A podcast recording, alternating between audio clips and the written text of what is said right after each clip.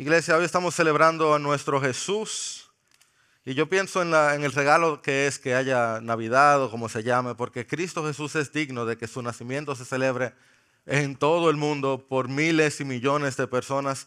Es cierto que no todo el mundo sabe exactamente qué se está celebrando, pero el hecho de que millones y millones de casas tengan luces y arbolitos, oye, gloria a Dios, porque Cristo es digno de eso y mucho más. Al final, toda rodilla se va a doblar y toda lengua va a confesar que Cristo es Señor para gloria de Dios Padre. Y quiera Él traer luz a esas casas y a las nuestras y mostrar exactamente qué significó que Cristo nació.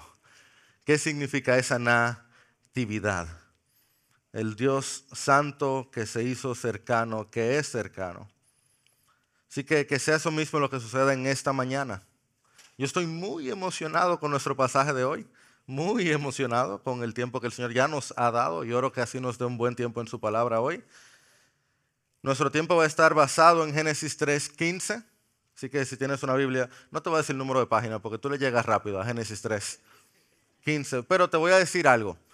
A propósito dije, está basado en Génesis 3.15 y eso es así porque, como vamos a comer mucho el 24 y el 31, yo dije, bueno, déjame preparar la iglesia para que empiece a correr desde hoy. Entonces, vamos a empezar en Génesis 3 y vamos a correr toda la Biblia casi. Así que yo espero que ustedes hayan venido en tenis. Yo vine en zapatos, hoy no lo pensé bien, pero estos son cómodos. Yo espero que ustedes hayan venido en tenis porque vamos a correr la Biblia. Estemos en Génesis 3. Y si pueden, nos ponemos de pie para leer la palabra de Dios. Génesis 3, versículo 15 es nuestro texto. Y esto es Dios hablándonos a nosotros. Dice, el versículo 14 empieza diciendo, y el Señor Dios dijo a la serpiente, versículo 15, pondré enemistad entre tu mujer y la mujer, y entre tu simiente y su simiente. Leen conmigo, él te herirá en la cabeza y tú lo herirás en el talón. Esta es la palabra de Dios. Dios, te necesitamos. Bendice tu palabra con tu presencia y ayúdanos a entenderte mejor, porque oramos en el nombre del Hijo. Amén.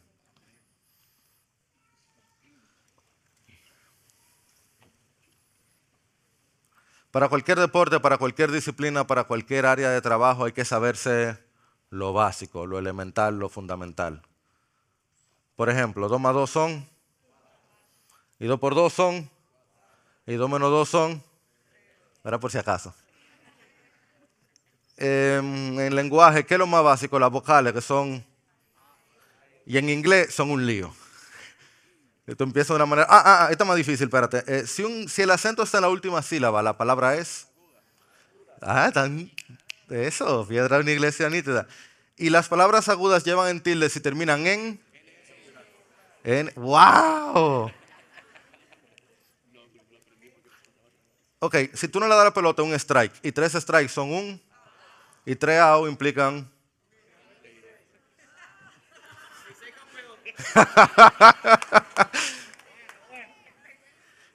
El asunto es que hay que saberse lo básico. La manera como uno funciona es la regla básica, lo elemental, lo esencial. Génesis 3, el texto que vimos ahora, el capítulo de hecho, donde está el texto que vimos ahora, es lo más básico de la humanidad, de lo que nosotros somos, de la antropología. Es lo que explica por qué el mundo es como es, por qué el mundo funciona como funciona. Es un pasaje requete conocido por todo el mundo, incluyendo la gente que no ha ido nunca a la iglesia, más o menos sabe algo de Génesis 3 aquí en nuestro país, en cualquier país donde el cristianismo haya hecho algo de influencia, que es en casi todo el mundo. Y si yo te pregunto de qué trata Génesis 3, tú me hablas de qué trata el pasaje, el capítulo.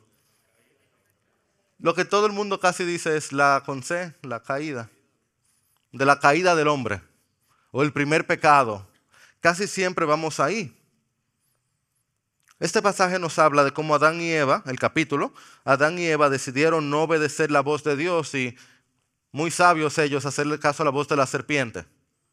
Nunca es una buena idea no hacerle caso a la voz de Dios y hacerle caso a la voz de alguien más, en especial la voz de una serpiente. Te lo deja claro desde el principio. Hazle caso a Dios, no le hagas caso a nadie más. Ese es el capítulo donde vemos que Dios declara una maldición sobre la creación para dolor de todos. Y sin embargo, sin embargo, el pasaje que acabamos de leer nos muestra que si queremos conocer lo básico, lo esencial, lo elemental, las vocales de la fe cristiana, Génesis 3 no es solo el pasaje de la caída, porque en el medio de la maldición, del dolor, del primer pecado de la humanidad, la historia continúa. Y de hecho, es por eso que los teólogos dicen que el juicio es la obra extraña de Dios. Basado en Isaías 28, 21, hablan de que cuando Dios juzga es como su obra extraordinaria, porque en medio del juicio de Dios nos encontramos con esta promesa que es lo que le da sentido a toda la Biblia, le da sentido a toda la humanidad. De hecho, le da sentido a la Navidad. Así que sin más te dejo nuestra hoja de ruta. Vamos a ver en primer lugar la promesa anunciada, luego la promesa avistada y entonces la promesa aplicada. ¿Lo tienen en pantalla? Carlos, no lo tengo aquí, solo si puedes solventar eso. La promesa anunciada, la promesa que Carlos Bubi, perdón. Perdóneme. Linda, te honré, pero perdón. La promesa anunciada, la promesa avistada y la promesa aplicada. Y esta es nuestra idea central. Detrás de los picos y valles de la Biblia y de la vida está la certeza de que Cristo vendrá. Hmm. ¿Listos? ¿Listos? Súper, entonces veamos la promesa anunciada. Y lo leímos en Génesis 3:15, no voy a volver a leer el pasaje de inmediato, porque lo que más sentido le da esta promesa tenemos que leerlo un poco antes. Tienes ahí tu Biblia, puedes ir a Génesis 2, no tienes quizás que leerlo. ¿Qué, qué es lo que está detrás de esta promesa que le da tanto valor? Pues es Génesis 2:16, dice, el Señor Dios tomó al hombre, lo puso en el huerto y dice el versículo 16, y el Señor Dios le ordenó al hombre, de todo árbol del huerto podrás comer se me olvidó que tengo que marcar aquí, perdóname. Pero, los peros de Dios son tan importantes. ¿De cuál árbol no podía comer? Ok, del árbol del conocimiento del bien y del mal. Es importante que veamos algo. De todo árbol del huerto podrían comer. Pero del árbol del bien y del mal no podrían comer porque el día que de él comieran, ¿qué pasaría? Ay, Señor ciertamente moriría. ¿Pero cuándo? El día que de él comieran, ciertamente morirían. Hmm. Este pasaje, tan pesado como es, nos lleva a preguntarnos, por lo menos a mí, ¿por qué Dios puso el árbol ahí? Y hoy, hoy te lo digo, si no lo has hecho antes, hoy es un buen día para quedarte en el preguntas y respuestas, es el último del año. Cuando termine el sermón hay un tiempo de preguntas y respuestas de 15 minutos, te puedes quedar ahí, vamos a profundizar en algunos temas. Pero de plano te hago la pregunta, me hago la pregunta yo mismo, ¿por qué puso Dios el árbol ahí? Este árbol del conocimiento del bien y el mal. Y hay muchísimas razones.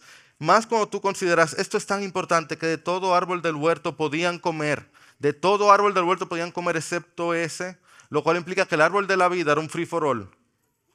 O sea, el árbol de la vida del cual no pueden comer, ellos podían comer de eso diariamente sin problema. Solo de ese árbol. ¿Por qué era importante? Bueno, hay muchas razones, pero yo estoy seguro que la principal era que poner ese árbol ahí y decirle que no podían comer le daba la oportunidad a Adán y Eva de creer en la palabra de Dios.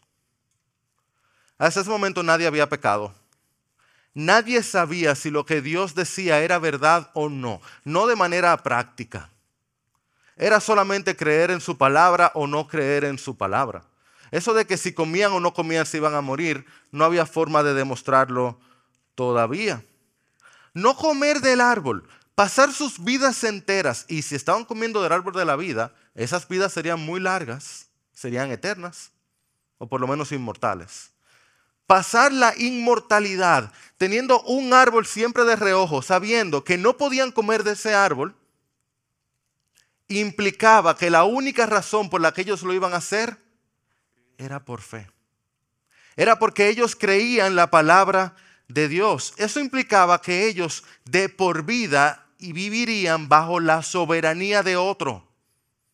Ellos tenían que someterse para siempre a lo que Dios dijera. Ese árbol allí era la manera de Dios decir, yo soy Dios y ustedes no. Créanme, háganle caso a mi palabra. Dejen que yo sea Dios, no ustedes. Por eso, iglesia, tenemos que entender que la raíz del pecado, detrás del pecado, lo que está es no creerle a Dios. Detrás de todo pecado siempre hay incredulidad.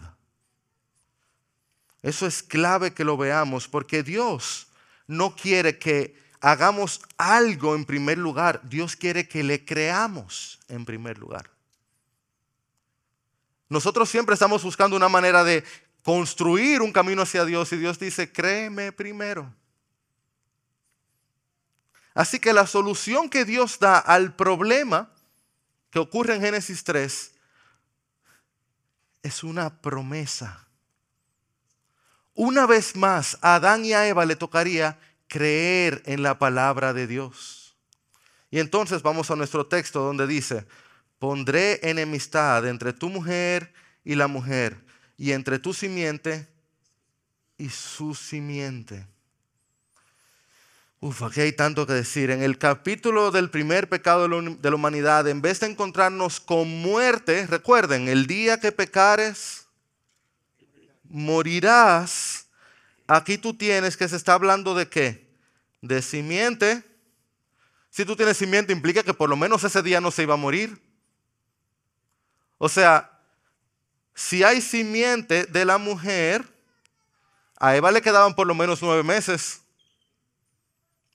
Ahí tú tienes una palabrita tan hermosa que yo no sé escribir hermoso, que se llama gracia. ¿Se entiende gracia ahí? En lenguas. Tienen que desarrollar el don de lenguas, mi gente.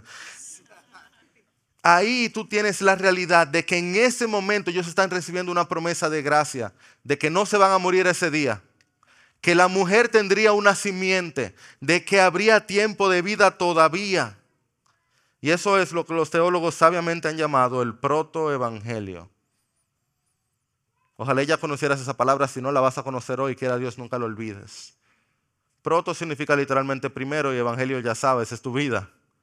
Es el primer evangelio, las primeras buenas nuevas de que la simiente de la mujer iba a luchar con la simiente de Satanás. Simiente es la misma palabra para descendencia, una palabra muy importante en el Antiguo Testamento, muy importante para todos también. Y de aquí en adelante, después de esta primera buena nueva, nos vamos a encontrar con la simiente de la mujer entrando en lucha con la simiente de Satanás.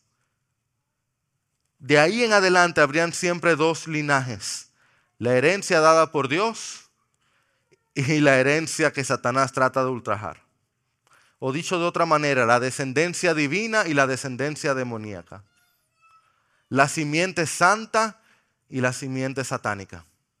Y lo que yo quiero presentarles, mi iglesia, es cómo esa lucha sangrienta continuaría a lo largo de la escritura. Una y otra y otra y otra. Y créanme, yo tuve que limitarme para no durar aquí hora y media empezando a verlo. Una y otra y otra vez tú te vas a encontrar con una simiente de Satanás y una simiente de la mujer luchando y lucha, lucha de verdad, porque fíjate lo que dice aquí, él te herirá ¿dónde? En la cabeza. O sea, la simiente de la mujer, vamos a usar el verde para, bueno, ya el azul. La simiente de la mujer va a herir en la cabeza, pero él no sale ganando di que es fácil, porque la simiente satánica lo va a herir en el talón. Esta es la guerra con que nos vamos a encontrar a lo largo de la escritura.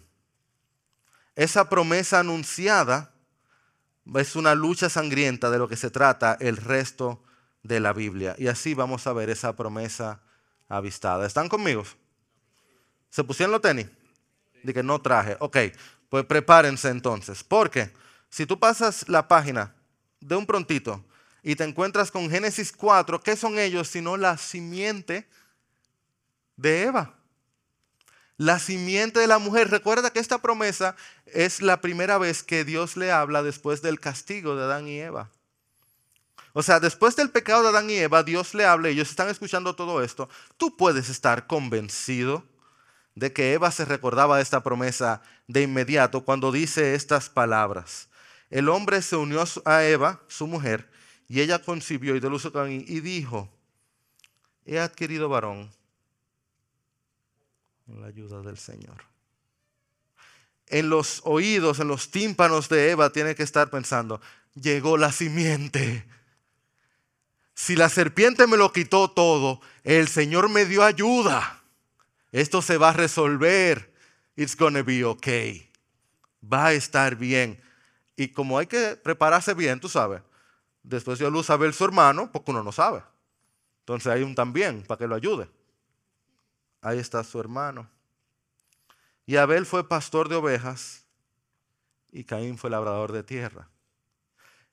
Yo, yo, a veces yo quisiera, ojalá y tú estés visitando iglesia por primera vez. Yo quisiera estar en tu cabeza porque yo me imagino a alguien que esté oyendo esa historia por primera vez. Que esté leyendo, uno porque se ha dañado con la Biblia y que por capítulo y versículo. Imagínate leer la historia por primera vez. Acabar de escuchar la historia de la simiente, de la mujer, encontrarte con Caín y Abel y entonces leer. Caín dijo a su hermano Abel, vayamos al campo. Caín se levantó contra su hermano Abel y lo mató. Si Eva había recibido esta promesa de la simiente, ¿cómo va a ser que de su misma simiente salió la simiente satánica. O sea, se acaba de levantar uno de sus entrañas y mató la promesa. ¿Cómo? Parece que la historia se acabó. ¿Cómo? ¿Cómo? Y eso le da más sentido todavía. De hecho, si tú sigues leyendo, pues, y lo tienes abierto, puedes empezar a ojear. Y tú te empiezas a ver la historia de Caín y uno de una vez, ¿y dónde Caín sacó hermana? Está bien, eso podemos hablarlo ahorita en el QA, pero tú te pones a leer la historia de Caín y tú te das cuenta que la gente que viene de la descendencia satánica de Caín es horrible. Hay un tipo que dice, ah, si Caín lo matan y hay venganza, uno, conmigo hay siete, que yo soy mil veces peor que él. Y tú dices, ¿y, qué es esto? De paso, de eso fue que salieron las ciudades. Tú dices, ¿qué es lo que? O sea, como que cuando el hombre se va multiplicando, las cosas se van poniendo peor.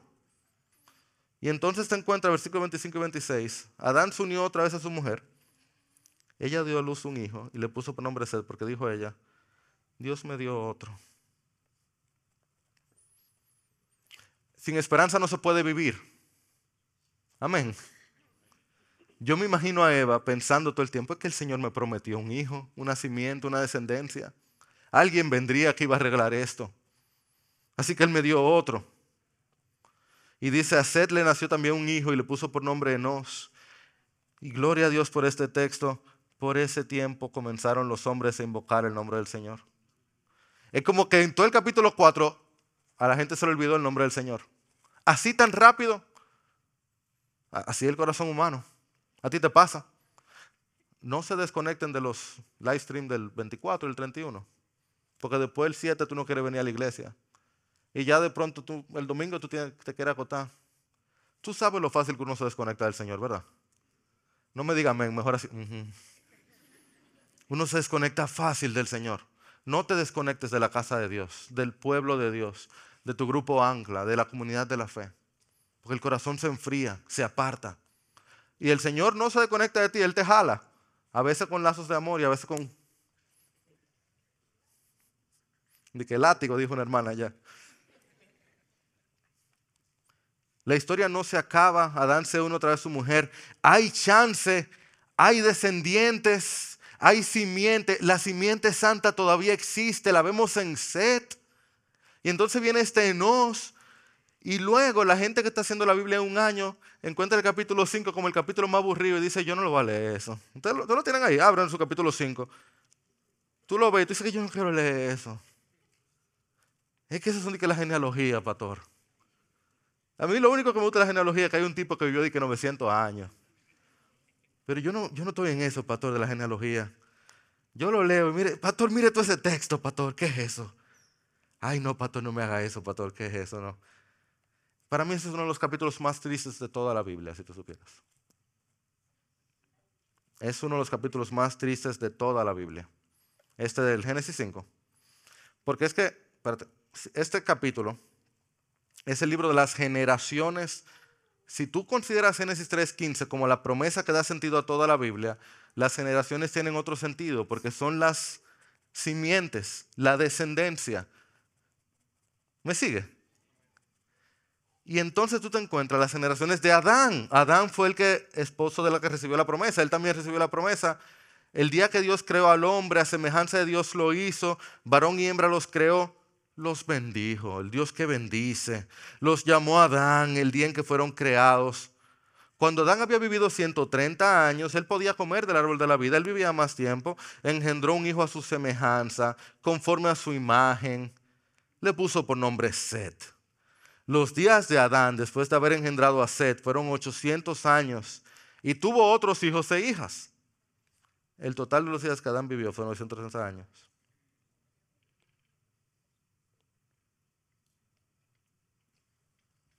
Y murió. El Dios creador que nos creó a su imagen y semejanza, el Dios perfecto, encuentra que su primera creación murió. El día que pecare moriría. Ciertamente ocurrió. Ese texto es tan triste porque tú sigues leyendo y tú te encuentras con murió, murió, murió, murió, murió. Léelo. El Dios que prometió esa descendencia una y otra y otra historia de muerte. Tan cerca de la creación perfecta del Edén. Uno lo que pasa es que se ha acostumbrado. Uno se ha acostumbrado a la muerte, pero no fuimos creados para la muerte. Por eso nos destruye cuando nos pasa. Te has roto la muerte, ¿verdad? Porque tú no fuiste creado para la muerte. Y ese capítulo uno lo lee y dice, ay, qué aburrido. Mira Seth y murió. Enos, el, el, que donde invocaban los nombres del Señor, ¿recuerdan? Murió y sigues leyendo y murió. Es más, yo lo borré de aquí, pero lo voy a decir como sea. Aparece uno, Enoch, caminó con Dios, perfecto, justo. Dios se lo llevó. El único que tú dices se va bien si Dios se lo lleva.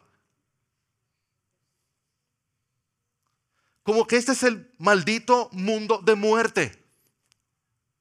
Aquí abajo solo hay muerte. El bueno que apareció se fue. Y entonces llega Génesis 6. Génesis 6 es peor todavía.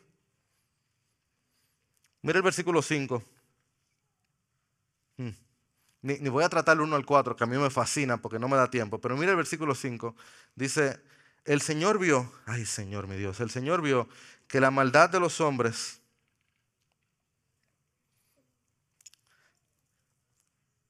mucha uno. Y que toda, hey, me atacó. Dice, mucha, uno. Y que toda, dos, intención, tres, de los pensamientos, cuatro, de su corazón, cinco, era solo seis, hacer siempre siete, el mal. Eso, eso es a propósito. La maldad y el mal. Mucha, toda intención, pensamientos, corazón, solo y siempre. Suena como una niña de 6, 7 años que quiere enfatizar algo. Lo se pone súper exagerado. No, que sí, es que todo el mundo está hablando mal de mí. Todo, todo el mundo, cada una de las personas. Pero eso es el Señor de los ejércitos, que Él sabe bien que la maldad era mucha a tal punto que toda intención de los pensamientos del corazón era solo siempre hacer el mal. Tú dices, oye, pero ese, ese Dios que mandó el diluvio era fuerte. Mira cómo era la maldad de la gente. Ya tú ves por qué tuvo que mandar el diluvio. Y Noé halló gracia ante los ojos del Señor. Parecía que la simiente satánica estaba ganando, pero quedaba una simiente santa. Excepto que esa simiente santa funciona por gracia. Noé halló gracia.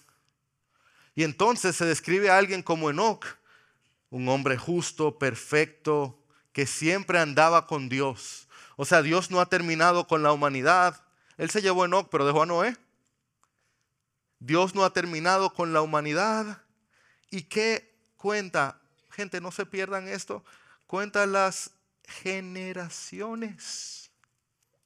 Viene genealogía, viene descendencia, viene simiente. La promesa sigue. Y brinco, porque yo soy Dios, yo lo hubiera dejado ahí, pero no, él dejó a Noé.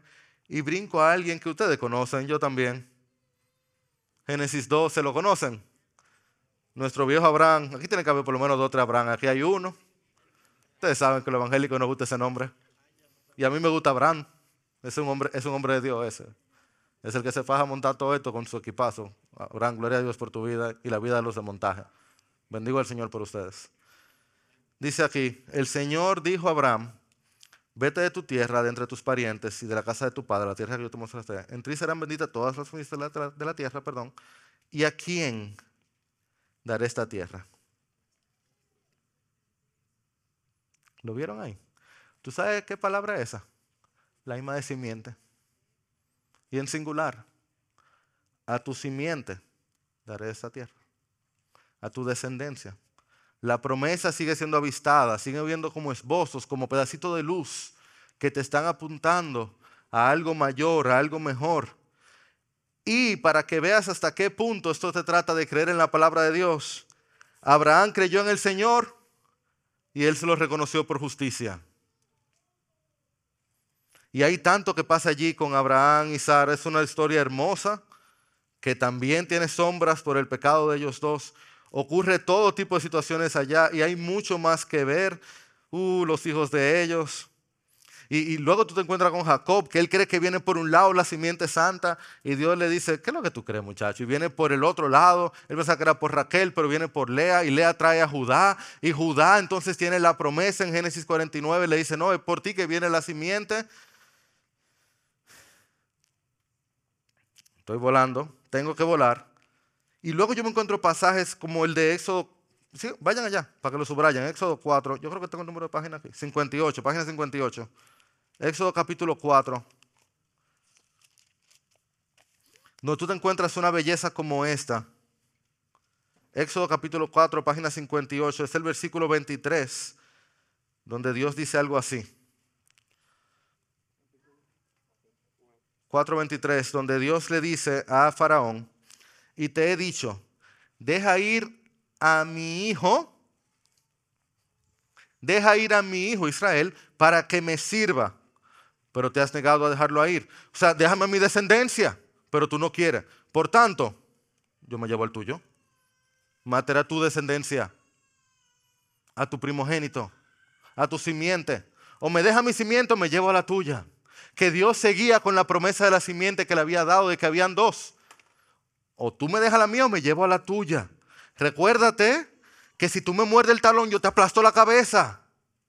Esa promesa, cuando Dios la da, Él no falla. Porque lo que Dios promete, Dios cumple.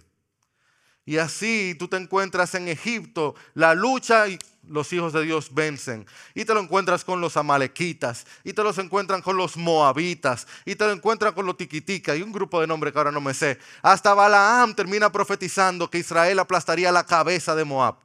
Balaam, que lo habían pagado, él dice, no, que yo tengo que profetizarte la verdad, te van a aplastar la cabeza. Tú dices, pero ¿y cómo? Y te lo encuentras en Esther. Y una y otra vez en la Biblia te encuentras que la simiente de Dios va a terminar aplastando cabezas.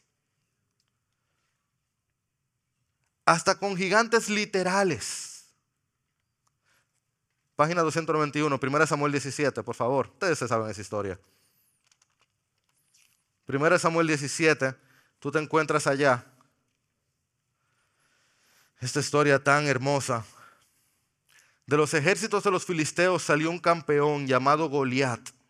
¿Lo conocen? Como Olter, pero más grande. Cuya estatura era de seis codos y un palmo. O sea, tenía casi tres metros de tamaño.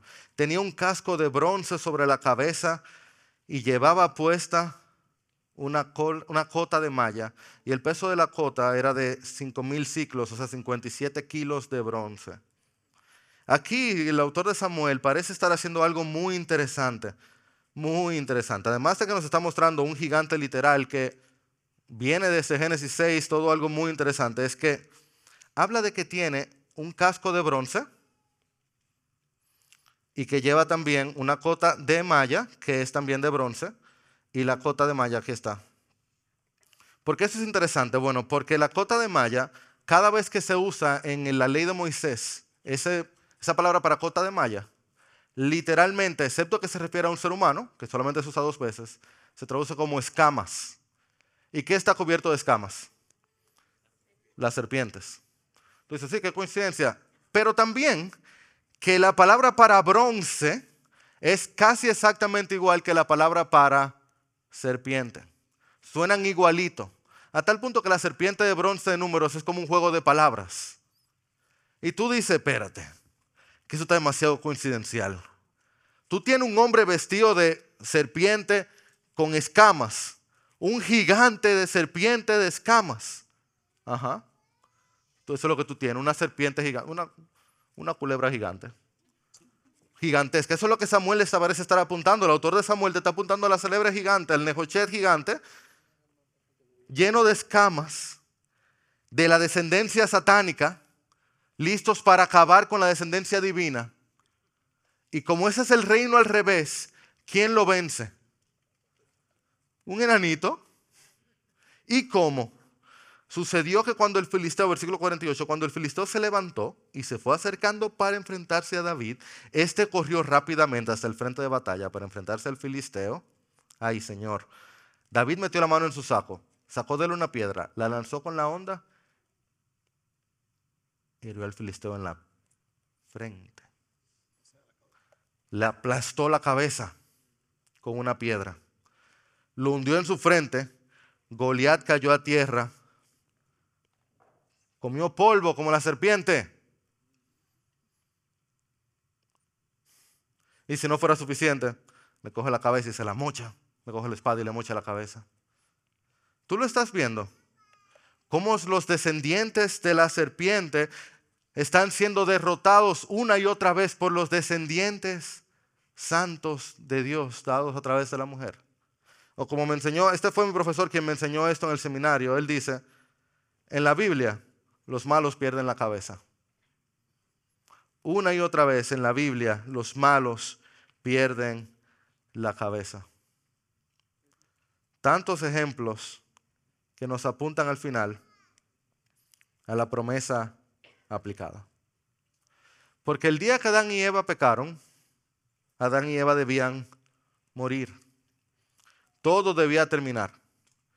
Y sin embargo, en vez de morir, ya que el juicio es la obra extraordinaria de Dios, la obra extraña de Dios, ellos lo que reciben es una promesa. Reciben el protoevangelio. Y cuando tú abres tu Nuevo Testamento, tú te encuentras con el libro de la genealogía de Jesucristo. El hijo de la Virgen, hijo de David, hijo de Abraham.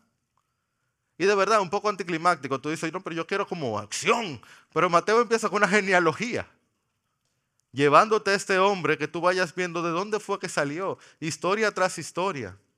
De esta ascendencia, de este simiente. Y de hecho Lucas cuando lo presenta en el capítulo 3 te habla de Cainán, de Enos, ¿recuerdas? De Set, de Adán, de Dios. Por lo que nos dice Gálatas, bendito pasaje, bendita palabra, cuando vino la plenitud del tiempo, Dios envió a su Hijo, nacido de mujer, nacido bajo la ley, a fin de que redimiera los que estaban, estábamos bajo la ley, para que recibiéramos la adopción de hijos. Yo te digo algo, legalmente no había ningún beneficio en que Pablo no dijera que era nacido de mujer. Visto como la sociedad no, no ganaba nada tampoco en que fuera nacido de mujer. Hay una razón muy específica por la que Pablo te dice que Jesucristo fue, cuando vino la plenitud del tiempo, fue nacido de mujer. ¿Tú sabes cuál es? Que tú hagas la conexión. Él lo dice también cuatro versículos antes. Dice, cuando habló de Abraham, hablaba a su simiente, no plural, sino a su simiente singular. Y ahora te dice esa simiente que fue nacido de mujer para que tú hagas la conexión de la primera promesa la promesa que habíamos tenido vistazos de pequeños vencedores, pero todos terminaban siendo mordidos por el veneno de la serpiente que te daba en el talón y terminaba matándote. Porque muerde duro la culebra. Y tú puedes vivir, algunos vivieron 900 años, la mayoría vive 90, 80, 70 o 30 u 8 días. Pero todos terminaban muriendo. Hasta que llega este, nacido de mujer, nacido bajo la ley para darnos adopción como hijos. Y por eso es que el hijo de promesa llega y la ira y el odio y la maldad de Satanás llegan a su punto de ebullición, a su punto máximo. Mi gente, Satanás está tan molesto que Cristo no ha llegado bien a la tierra y se levanta un rey y manda a matar a todos los niños de esa área. ¿Tú puedes creer los llantos que se hicieron en esa noche? todos los niños menores de dos años muertos porque Cristo había llegado a la tierra. Cristo no ha empezado su ministerio, está muerto de hambre y Satanás empieza a tentar y a tentar y a tentar. Si no es por el sustento de Dios Padre, si no es por el sustento del Espíritu, ¿cómo Cristo puede soportar a Satanás mismo tentándolo de frente? Satanás ha sido a tanto a Jesús, a tanto a Jesús, que él está caminando y tiene un demonio por aquí, un demonio por allá, un demonio por allá, y multitudes, multitudes, multitudes que no dejaban ni comer. Y si eso no fuera suficiente, ¿quiénes eran los enemigos comunes de Jesús? Los líderes de Israel, a quienes Juan el Bautista llama como camada de víboras,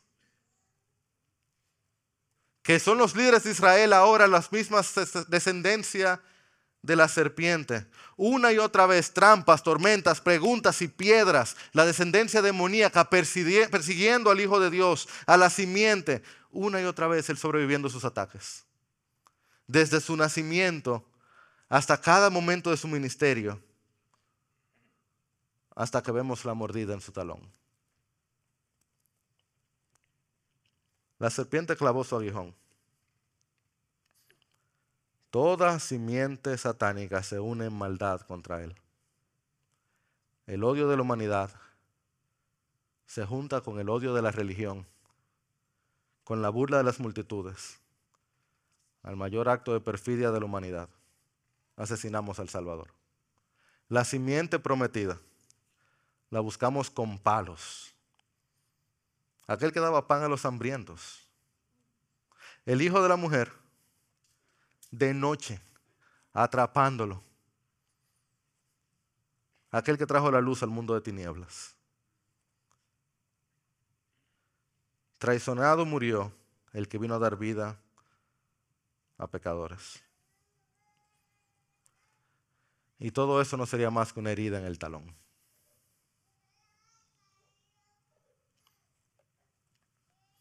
La victoria de Satanás, de la serpiente antigua, no sería más que su derrota. Decía un teólogo que yo leía que Satanás es el mayor imbécil de la humanidad, el mayor imbécil de la creación y el mayor imbécil de lo sobrenatural. Porque él no pudo ver, o su orgullo no le permitió ver, cómo su mayor ataque no sería sino su mayor pérdida. Su orgullo fue su fracaso. Él olvidó las profecías o decidió ignorarla. El único poder que Satanás tenía era, su, era nuestro pecado. Él podía mostrarle a Dios, hey, tú di que simiente, mira lo pecadora que era. Él podía decirle a Dios y acusarnos con nuestro pecado. Esa es tu simiente. Esa es tu iglesia. Pecadores. Y la muerte de Cristo llevó a que el pecado perdiera su poder. La muerte de la muerte con la muerte de Cristo. Ahora Dios es el justo y el que justifica. Por la muerte de Cristo, Jesús fue condenado por pecadores y también resucitado para nuestra redención. Y ahora Cristo, y la escritura nos dice, ¿dónde está sepulcro tu victoria? ¿Dónde muerte tu aguijón? Ahora la promesa es aplicada y cumplida en todos aquellos que creen. Y lo mayor que la serpiente y su simiente pudo hacer fue perder la cabeza. Porque Cristo vive, Satanás está vencido para siempre. Para siempre. Aplastado y derrotado para siempre. Gracias Jesús.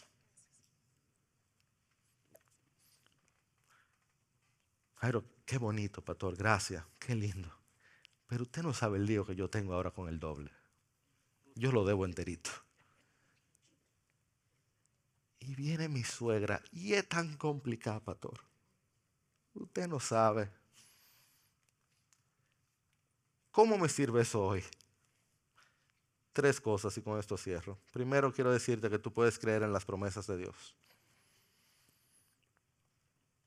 La raíz del pecado es la incredulidad. Hoy, en lo que sea que tú tengas delante, yo no sé lo que es. Él sí sabe. Y sus promesas siguen siendo sí, amén.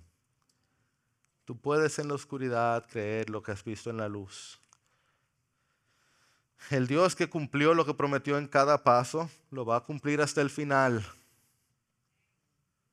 La prueba que tú tengas delante o la tentación que el diablo te envíe no se compara con las promesas que Dios te ha dado.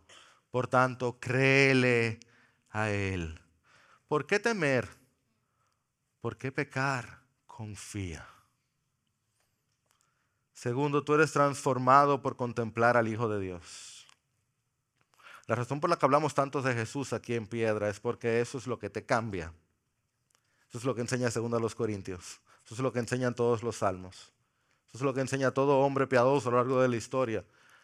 Yo te puedo dar mucho consejo, pero solamente Él te cambia aquí. Así que en estos días Tú puedes tratar de verlo aquí.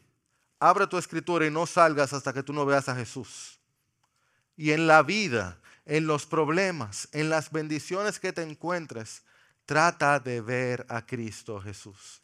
Encuéntrate con Dios antes de encontrarte con otros. Encuéntrate con Dios antes de creerle a tu corazón engañador o las mentiras que te digan o a la vida perfecta que Instagram te vende. Encuéntrate con Dios. Encuéntrate con Dios en el rostro de Cristo, que eso es lo que te transforma.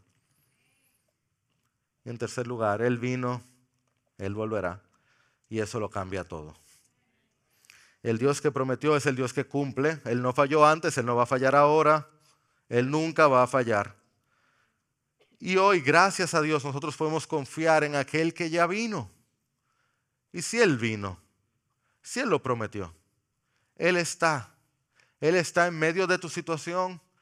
Él está en medio de tu gozo, en medio de tus fiestas y en medio de las pruebas que seguramente vendrá.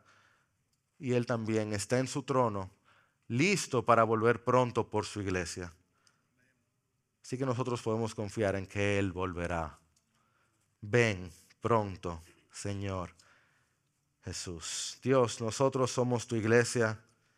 Por tu santa gracia por tu perdón incomparable, innombrable si no fuera por la cruz.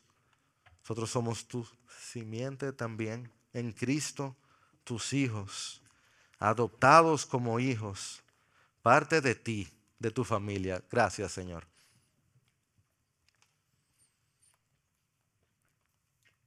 En esos días, Señor, hay tantas cosas que compiten por nuestra atención. Nosotros queremos decirte, nuestra atención está en ti. Nuestra fe está en ti, nuestra confianza está en ti. Te creemos y te queremos y confiamos en lo que tú tienes para nuestras vidas, Señor. Gracias Dios por haber enviado a tu Hijo. Cristo, gracias por haber dado tu vida. Y gracias por acompañarnos cada momento de nuestra vida, aun cuando no te conocíamos. Dios, yo quiero rogarte junto a mis hermanos por aquellos que están aquí ahora y no te conocen. Yo quiero pedirte, Dios, que tú tengas misericordia de sus corazones y que ellos puedan hallar gracia delante de ti. Este mundo está maldito, hay demasiada muerte, demasiado dolor y nuestros corazones tienen demasiado pecado como para poder ser limpios sin ti. Así que yo quiero pedirte, Señor, que en tu misericordia tú los lleves al arrepentimiento que tú das. Te pido que tú tengas misericordia, Señor, de cualquier persona que esté aquí hoy y esté luchando en sus fuerzas por encontrar paz y descanso, el que solo tú das. Que sepa, Señor, que no está perdonado si no es en Jesús, pero en Jesús hay perdón para todos. Yo te pido, Señor, que tú le ayudes a salir de aquí arrepintiéndose de sus pecados y encontrando el perdón, Señor. Te pido que no le permita salir de aquí tranquilo.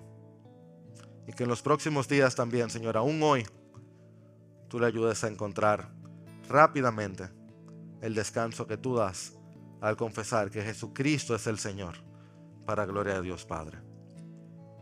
No nos permita salir de aquí sin encontrarnos de frente contigo, porque oramos en el nombre de aquel que vino. Amén y amén.